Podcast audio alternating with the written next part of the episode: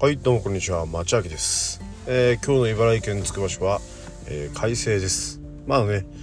えー、冬場の冷え込みということで、え今日も冷え込んではおりますが日差しが非常に、え暖かい、え一日でございます。昨日はねあの急に雨が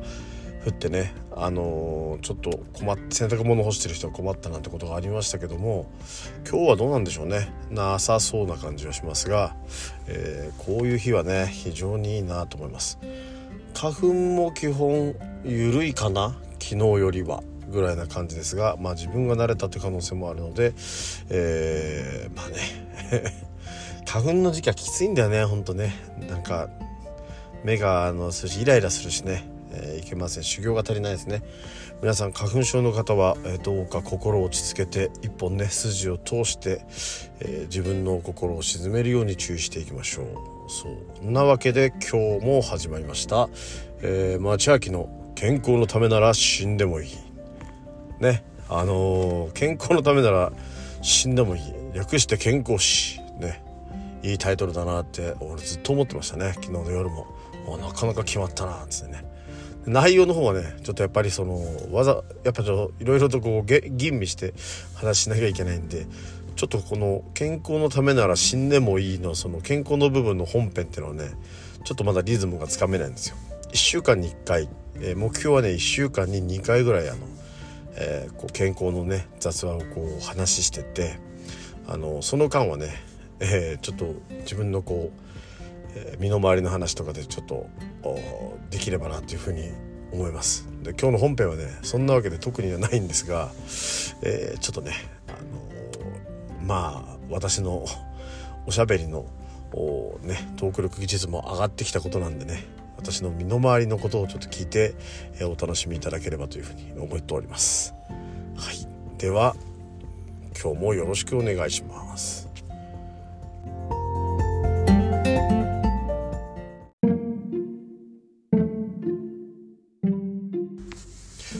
はい、えー、さてね、えー、今日の本編です。今日はあの特段ねあの話という話はないわけじゃないんですけど全くねちょっとこう分野とそれるんですけどまあでもまあ外れてもいないかな。ちょっとね資産という話をしたいなというふうに思います。で私あの一番初めの頃にこう40歳で折り返しなんであの後半の40年は計画的にね過ごさなきゃいけないなーなんて、えー、話をしたんですけれどもあのー、その時にねやっぱり健康がまず第一っていうのはこれ間違いないなっていうふうに思います。あのー、健康でいることがひいてはあの、余計な経費をかけずにね、あの、例えば子供がいたら迷惑にならないようなあの生活スタイルになるわけですから、あの健康でいるってことはあのマストでねえ、行かなきゃいけないわけです。まあ、そのために私あの娘から言われたダイエットも始めなきゃいけないんですけども、あのー、そうじゃなくてあのいわゆるお金の方ですねお金の資産についてね、あのー、ちょっと最近は、えっと、勉強を始めました。でああすごくそのあのなんていうのかな勉強不足だった分野だなっていうふうに改めてやっぱ思うんですよね。ちらっとね簿記をかじったことはあってあのこういうのがあるんだなっていうのは知ってたし、まあ、もちろんねあの授業あの授業やってるんで、あのそれなりには自分でも知ってたつもりだったんですけど、あのもう少しこうね積極的にこう話を展開できるような知識っていうのはやっぱ欠けてたなっていうふうに思います。でこれねあのツイッターあの見てる方はあのさらっとこう書いたんですけどあのちょっとねちらっとあのまあ本当に聞いた聞きかじったぐらいの話なんですけどあのタルムードっていうそのユダヤ教かな？の聖典かなんかの、えー、ところで出てくるあの例えば偶話というかなんていうのかな？あの小話があるんですけどこの小話がすごくやっぱ面白くてあのちょっとねなんつうかなあのハッとさせられました。あの3つあるんですけどあの1つはねえっ、ー、となんだっけなあの適切なリスクを取るっていう話とあともう一つはねあのー、まず痛みが来てその後に収穫が来ると no pain no gain っていう話とで3つ目はねあのやっぱその景気にはサイクルがあるっていうあの調子いい時と調子悪い時があってその自分の座標を見極めることが大事っていうこの3本立てだったんですね話が。3本だそうで一番ね面白いなって思ったまあ3つどれも面白かったんですけどあのー、一番話として面白かったのはですねあの no pain no gain なんだっていうんですよね。でまあ話はなんかそのえっとねザクロ、えっと、魔法のザクロの話なんですけどこれ多分ね知ってる人は知ってて有名な話なんだと思うんで魔法のザクロかなんかで検索してもらえるとすぐ出てくる話なんですけど要はあのー、まあ、そこで出てくる話っていうのはあのまあ兄弟3人いて、えっと、それぞれがあの10年後にあの、まあ、持ち帰ると。その要は10年間ちょっとそれぞれ旅してあの珍しいものを持ち帰ってこようよと。でそれであのー、持ち帰ってきてそれぞれ店1個しようよみたいな話になるんですよね。で、えー、3人兄弟がいてでお兄ちゃんお兄ちゃんがあのー、すごく珍しい、えー、世界を全部こう見渡せるクラスがあると。であのその次男ですね次男はあのなんだっけなそうどんなとこでもすぐに移動できるような魔法の絨毯を持ってきたと。でなんかその弟はザクロの実を持ってきたんですけどそのすごく珍しいザクロでなんかまあとりあえず珍しいっていうザクロを持ってきたと。まあ魔法のザクロですね。を持って帰ってきたと。である時にその世界を見渡せる長男があの国でお姫様がこう死にそうになってるからって言ってあのー、まあ見つけるんですよそれをグラスでね。で望遠鏡で見つけてで空飛ぶ絨毯で駆けつけてでお姫様にザクロをあげるんですよね。で当然お姫様助かってあのまあ当然ですけども結婚しようみたいな話になるんですけどこの3兄弟の誰と結婚するっていう話があるんですよ。でまあネタバレっていうかまあ答えから言うと、まあ、一番下のザクロを渡したえっ、ー、とまあこと人と結婚するんですけど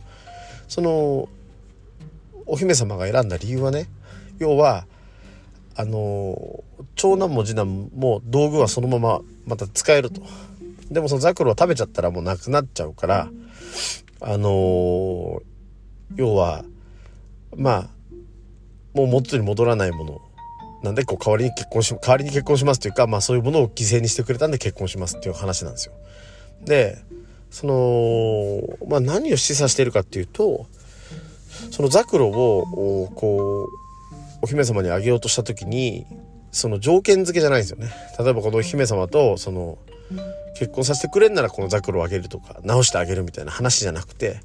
もう何か飛び込んでとりあえずやってみたって言ったら、まあ、見返りがこうだったみたいな話らしくてでこれはそのいわゆるその成功哲学に、えー、類する話にもなるし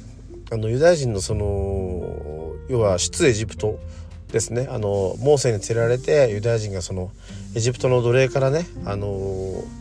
エジプトで奴隷やってたところから出エジプトでずっとまああの出てって、えー、あれシナイ山の麓だっけかな、まあ、どどっかにこう落ち着くんですけどあのそういうねあのリスクというかまずやってみてそこから対価が得られるみたいな発想があるらしいんですよ。で日本人ってやっぱりその安定があるなら次に移ろうっていう風な発想になりがちなんですし実際にそうなんですよみんな。でもそれがもうそもそも大現その生きているその人たちのその何何十年何百年とかのずっと生きてる人たちのその歴史からいくと間違いだと。まずや後先考えずにやっぱやってみて後先考えずにっていうかそのやるべきことをやってみたら飛び込んだら対価が得られるっていうのはこれは結構真理らしくてあのおおと思いました。で確かにどうでしょうね。自分失うことが先なんだと。失ってそのブランクを埋めるためによりいいものを人間は求めると。いう性質があるのかちょっと分かんないですけど。とにかくブランクをまた作ると。そのそれがすごく大事なんだって話をがすごく印象に残ってですね。ああ自分のなんかその性質にはやっぱこれが合いそうだなと思うしあなんかね他の人たちも間違いないんだなって話をされてたんであこれはちょっと、まあ、使え使えるぞって言うとねちょっと怒られちゃいますけどいいなっていうふうに思いました。この3つの話はねあの本当に面白かったんでどっかでねあの知らなかったら知らなかったら是非ちょっとね、えー、サクサクっと検索してみると出てくるんで非常に面白いなというふうに思います。はい。ということで今日の小話でございました。えー、ね本当まだまだ知らないことがいっぱいありますね。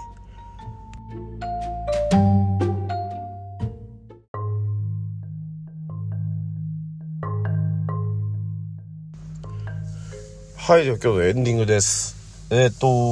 もうねちょっとなかなかあのザクロの話しちゃったんで、えー、サクッとエンディング、えー、でちょっとねパシッと締めたいなと思うんですけども。とはいえネタがないんですよね。あのー、体重って知らない間に増えてます。あの毎日計測するっていうのってねすごく大事だなと思うんですけどあの近日公開しますけどねちょっとねこんなに体重が増えてると思わなかったんだよなって、え、自分では思ってます。確かに洋服入らなくなったなとか思ってたけどね、えー、ちょっとね、えー、改めてあ娘は危機を感じたのか、ね、このままいくと父が死ぬのではないかと思って、えー、警告をくれたのかあるいは父ではなく実は亡くなった祖母がみたいなそんな話だったのかなって思うぐらいちょっとね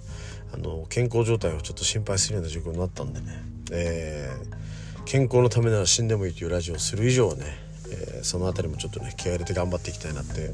思っております。明日今週今週なんとかねあのー、ちょっと都合つけてやれるといいなっていうふうに思ってるんですけどこれもねやっぱルーティンでやんなきゃいけないんでこういろいろこうタイムスケジュール組んでね、えー、きちんとやっていこうかなと思います。とはいえまあやりながら考えるなんで、えー、とりあえず第1回はやんなきゃいけないなって、えー、こう思うわけでございますが、えー、皆さんもやりながら考えてね、え今日一日えー、ね止まることなく過ごしていただければと思います。はい。それでは。また明日。失礼します。